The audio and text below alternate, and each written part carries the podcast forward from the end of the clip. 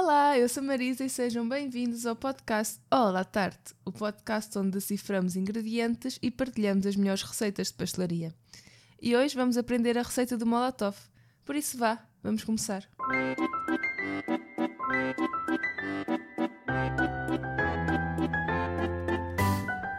O Molotov é um doce maravilhoso e de fácil preparação. Feita à base de claras de ovo, tem uma textura leve e aveludada que, aliada ao sabor suave do caramelo, promete agradar à maioria dos paladares.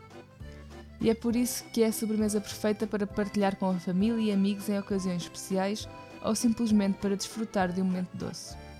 Também é conhecido como pudim de claras, derrete na boca e o seu sabor irresistível dá vontade de comer mais. O molotov é a receita perfeita para aproveitar as claras que sobraram de outra receita e podemos até utilizar claras que tenham sido congeladas. Ele pode ser acompanhado por caldas de fruta, doce de ovos, creme inglês e até gelados, e é por isso que podemos criar combinações deliciosas. É um doce rápido de fazer, no entanto é preciso ter alguns cuidados para que ele saia bem. O material que vais precisar para fazer esta receita é uma batedeira, uma tigela, uma balança e uma forma de pudim. Passamos à lista de ingredientes.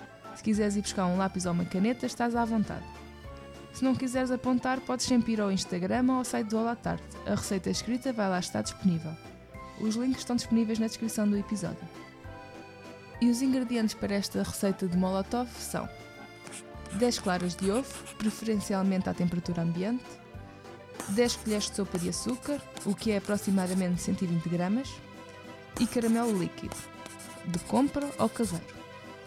Esta receita rende aproximadamente 8 doses, demora cerca de 15 minutos a realizar, 10 minutos no forno e precisa de amornar no forno cerca de 30 minutos. Deve ser consumida fresca e por isso deve ser guardada no frigorífico por no mínimo 3 horas antes de servir. Passamos ao método de preparação.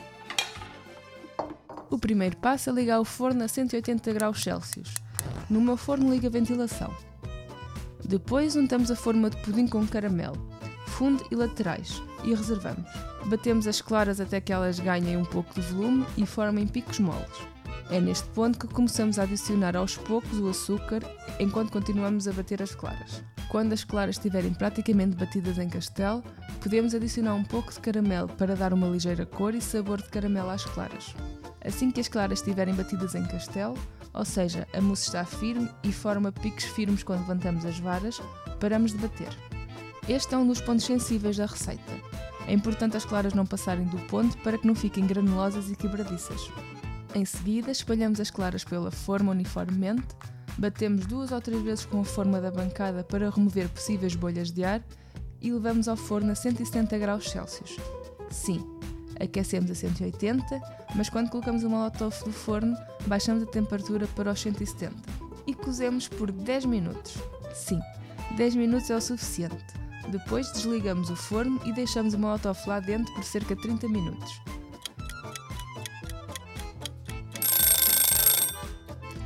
É importante nunca abrir o forno desde que colocamos o molotov lá dentro. Porquê? Porque ele é sensível a mudanças bruscas de temperatura e pode baixar. Depois dos 30 minutos, podemos retirar no forno, desenformar e guardar no frigorífico até o momento de servir. Se preferirem, também podem colocar primeiro no frigorífico e desenformar apenas no momento de servir. É indiferente. E é tão simples quanto isto. Agora é só saborear e aproveitar. O molotov está pronto a ser consumido.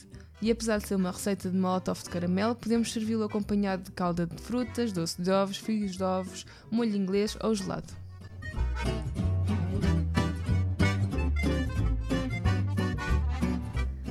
Agora deixo aqui algumas dicas extra.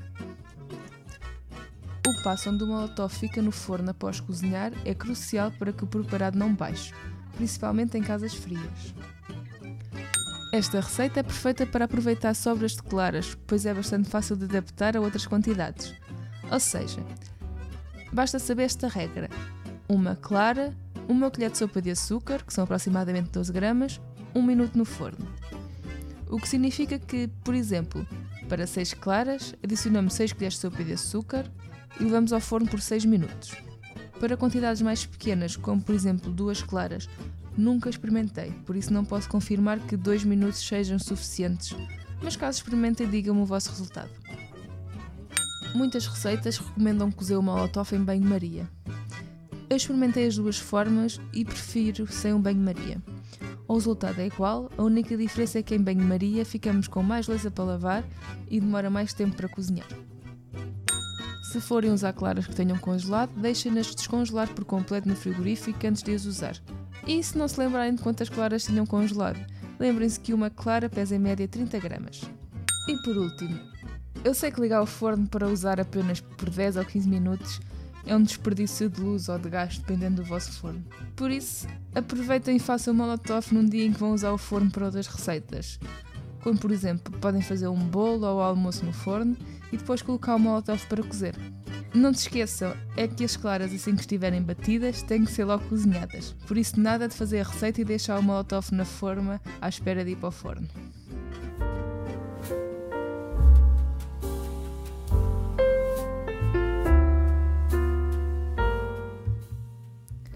Isto. Se tiverem alguma dúvida, crítica ou sugestão, podem enviar mensagem pelo Instagram ou por e-mail. Todos os links vão estar disponíveis na descrição do episódio.